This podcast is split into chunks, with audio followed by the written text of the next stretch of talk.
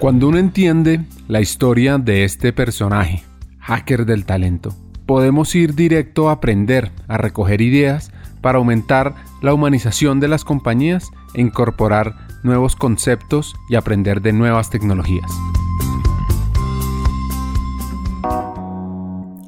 En el lado A, escuchamos la historia de crecimiento de un monteriano que con el apoyo de su familia y sus mentores logró abrirse camino en el mundo de los recursos humanos en uno de los bancos más importantes de la región. Ahora, él nos contará sobre sus ideas alrededor de la gente, el capital humano y la cultura organizacional como herramientas para potenciar las organizaciones. Para arrancar este lado, hay una reflexión fascinante. Y dice así, cada día trae su afán, o en otras palabras, cada cosa a su tiempo. Sí, mira, cuando, cuando yo me retiré del banco, el equipo hizo unas despedidas lindísimas y entre esas unos videos y la gente le va a uno tomando como las frases que uno más usa y las expresiones que uno marca y el estilo de uno.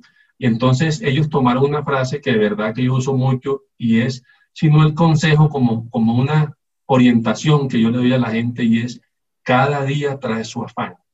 Yo creo que a veces nos obsesionamos mucho con los objetivos a largo plazo y eso nos limita flexibilidad para vivir el presente, para aprender, para muchas cosas.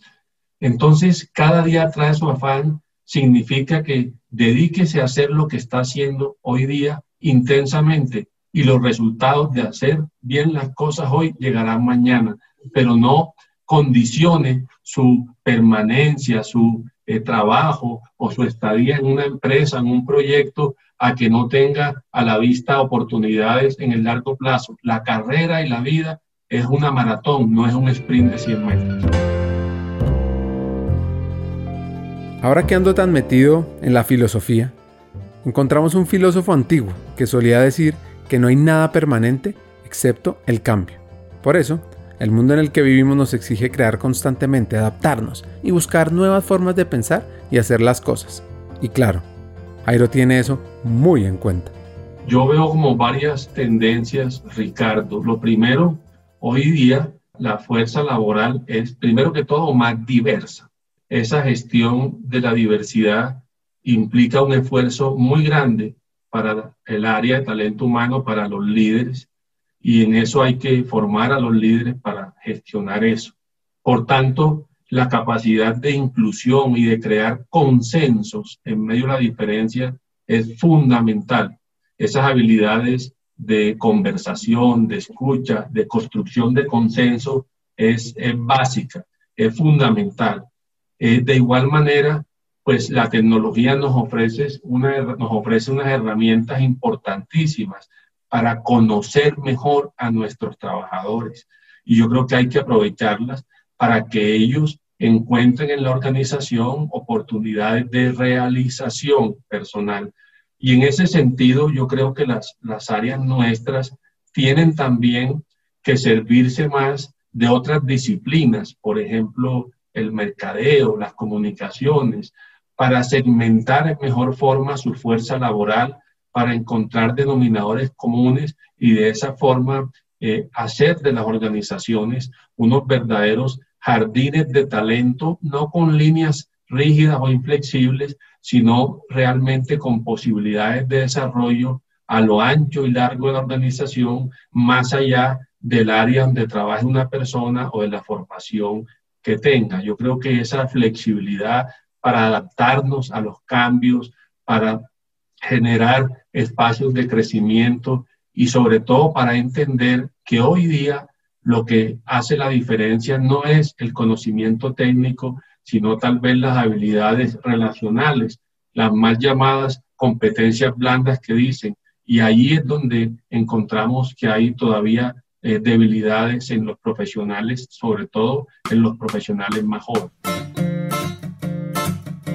Al escuchar a este hacker hablar con tanta propiedad, pues la verdad me surge una duda y es, ¿en qué deberían enfocarse las empresas para elevar el poder transformador del área de talento humano? Mira, yo, yo tengo varias ideas sobre eso. Primero, lo esencial es la convicción de la propia empresa. Hay muchas empresas que hablan del tema en forma cosmética y no con convicciones profundas. Y ahí está una de las grandes diferencias. Pero la, la convicción es una cosa. Lo otro es que yo creo que tenemos el deber desde estas áreas de construir mucha credibilidad. Yo le decía a nuestro equipo allá en el banco, antes de profesionales de talento humano somos banqueros y tenemos que hablar el lenguaje del negocio y no poner el negocio a hablar el lenguaje técnico de talento humano.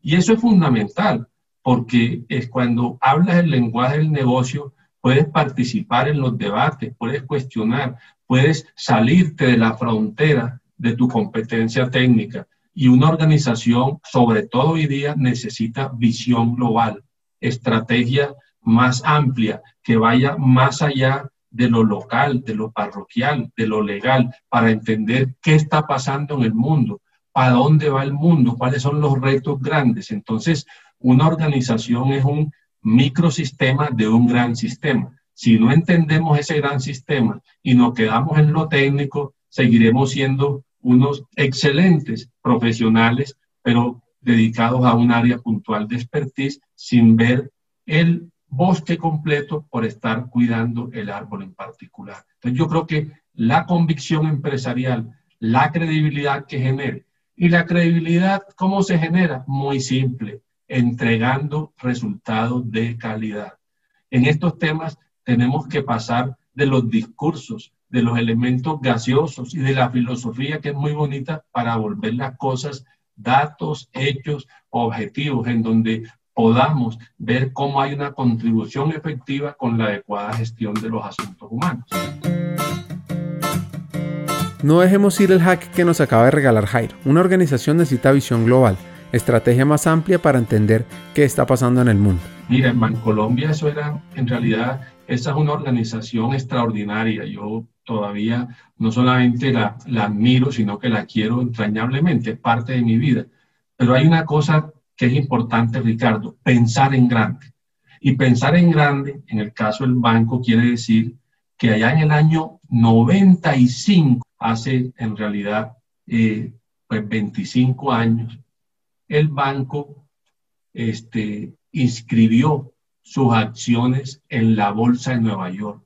Un banco colombiano pequeño de Medellín listó su acción en la Bolsa de Nueva York. Un logro impresionante. Pero lo importante no fue solamente ese logro, sino lo que eso implicó para nosotros, que a partir de ese momento teníamos que medirnos en términos de los mejores estándares internacionales, es decir, la vara se elevó. Entonces ya nuestros objetivos de talento humano no eran los objetivos que tradicionalmente veíamos en Colombia, sino lo que estaban haciendo los mejores competidores a nivel global con los cuales Bancolombia competía para tratar de atraer el interés del mercado de capitales, de los inversionistas. Entonces teníamos que ofrecerles a ellos una entidad que en estos temas de talento estaba a la altura de las mejores empresas del mundo. Eso fue un reto muy grande de transformación, de conocimiento, inclusive de cambio de perfiles, porque eso es, Ricardo, en términos coloquiales, como si estamos jugando fútbol acá en el torneo de, de Lolaya y de pronto de la noche a la mañana nos dicen, no, se va a jugar en 15 días el Mundial. Imagínate ese salto tan grande. Fue un proceso de crecimiento extraordinario y en donde el banco apoyó mucho a su gente para que aprendiera esas nuevas habilidades requeridas. Hagamos una pausa. Hackers del Talento busca humanizar las compañías compartir experiencias y mejorar la realidad laboral en Hispanoamérica. Necesitamos de una comunidad, porque solos imposible. Así que tu apoyo es fundamental. ¿Cómo? Compartiendo nuestros episodios por WhatsApp, por las redes sociales, suscribiéndote a nuestras plataformas y comentando. Ya hay varios que se han montado en esta comunidad. Gracias a Crip Bogotá por tu apoyo y cerramos esta pausa. Continuemos con el episodio.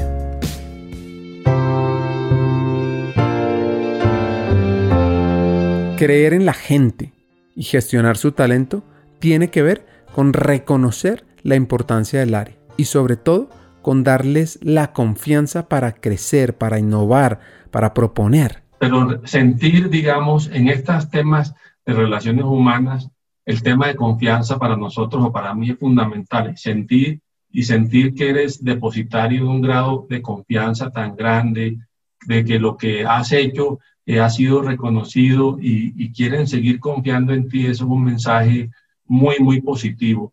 Y como, y como te decía, más que para, para nosotros, es para el equipo. Y cuando hay un buen equipo para trabajar, yo creo que es fácil asumir retos de esa naturaleza. Pero, pero, pero, la confianza, como dicen por ahí, no se gana o se obtiene de la nada, se construye con acciones concretas. Y ser confiable es ser profesional, ser, digamos, correcto en las cosas, ser responsable, o sea, todo lo que le podamos eh, asociar a qué hace que la gente confíe en ti. Cumple las promesas, dices las cosas, eres asertivo y sobre todo algo que en lo particular siempre protegíamos mucho y defendíamos mucho es la independencia del área. El área de talento humano tiene que tener una independencia que le permita decirle a la administración, se va a equivocar y yo no la dejo equivocar. Pero un área que actúe como un sí señor, un yes man, es un área muy inconveniente para cualquier empresa. Y en ese sentido, en ocasiones nos tocó debatir, confrontar y recibir cuestionamientos, pero finalmente la independencia te hace creíble y te hace confiable porque tú tienes que aprender a decir lo que pienses, ya sea que guste o que no guste. Pero ese es para mí el sentido del profesionalismo y eso cuando es genuino y cuando va acompañado de acciones te hace creíble y confiable. Entonces, el área de talento humano debe buscar la independencia, que le permita al equipo expresar sus ideas.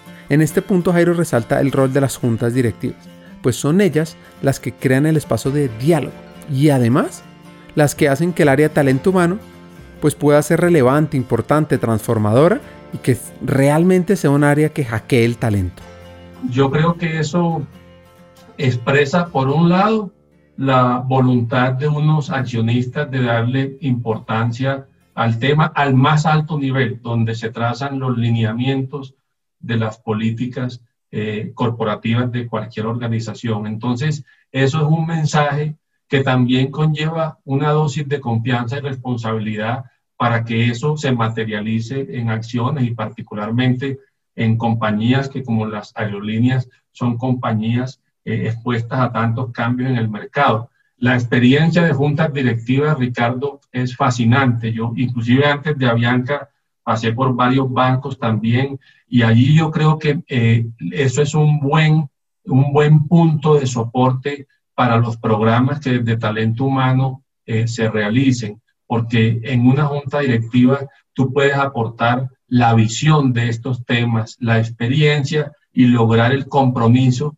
para que estos temas estén en la prioridad de la agenda corporativa como deben estar. Pero por supuesto, eh, no solamente es llegar, sino también eh, merecer el espacio y, hacer valer como a partir de lo que sea la experiencia y el conocimiento, la oportunidad de contribuir a estas áreas. Ahora, una cosa es poner en la agenda corporativa el talento humano. Pero es que la verdad es que esto va mucho más allá. Pues mira, por allí hay una frase que es de Drucker que dice que la cultura se come a la estrategia a la hora del desayuno. Y justamente ese es el aporte, entender si una determinada estrategia puede funcionar o no dada la cultura de una organización y en caso de que no, qué ajustes hay que hacer, ser un catalizador de cambios y sobre todo generar esas nuevas narrativas que logren el compromiso y el entusiasmo de la organización y de su gente, porque es la gente la que materializa la estrategia. La estrategia suena muy bien en un PowerPoint, pero si no logramos que la gente se entusiasme con ella, pues va a ser inútil. Y ahí es donde desde una junta directiva, desde los comités de compensación y nominaciones de la junta, se puede apoyar a la administración a que esto fluya bastante bien. Para ir cerrando este episodio, Jairo invita a los CEOs, a los gerentes, a los líderes de talento humano a plantearse una pregunta muy importante y es, ¿qué es lo que quiere lograr la organización? Y sobre todo, ¿qué es lo que quiere lograr la organización con el talento? Entonces, fíjate lo importante de entender qué quiere lograr la organización, para dónde va, porque las competencias van a depender de eso, las habilidades van a depender de eso. Y yo creo que ahí hay un gran reto y una gran obligación para la gente de talento humano, entender muy bien el rumbo de la organización y ayudar a construirlo para que entendiéndolo sea más fácil apoyarla. Pero si uno no sabe o no entiende para dónde va la organización, va a desperdiciar muchos recursos formando gente en cosas que son irrelevantes o impertinentes. Entonces tenemos que hacer que conversen y estén alineados la estrategia del negocio con el desarrollo de esa. Este episodio lo vamos a cerrar diferente. Y nuestro hacker nos va a dejar un mensaje y una invitación a los interesados en talento humano. Felicitarlos porque están parqueados en el mejor espacio que puede tener hoy día un profesional de cualquier disciplina. Están pasando cosas fascinantes en el mundo y tener la posibilidad de observar esos cambios desde el área de talento humano es un privilegio, pero todo privilegio trae responsabilidades. Cultívense, prepárense, investiguen y estudien porque las empresas y el país lo que necesita justamente de aquí en adelante en los próximos años es la construcción de capital humano. Y como profesionales de talento humano, somos precisamente los primeros llamados a crecer el capital humano de nuestras organizaciones.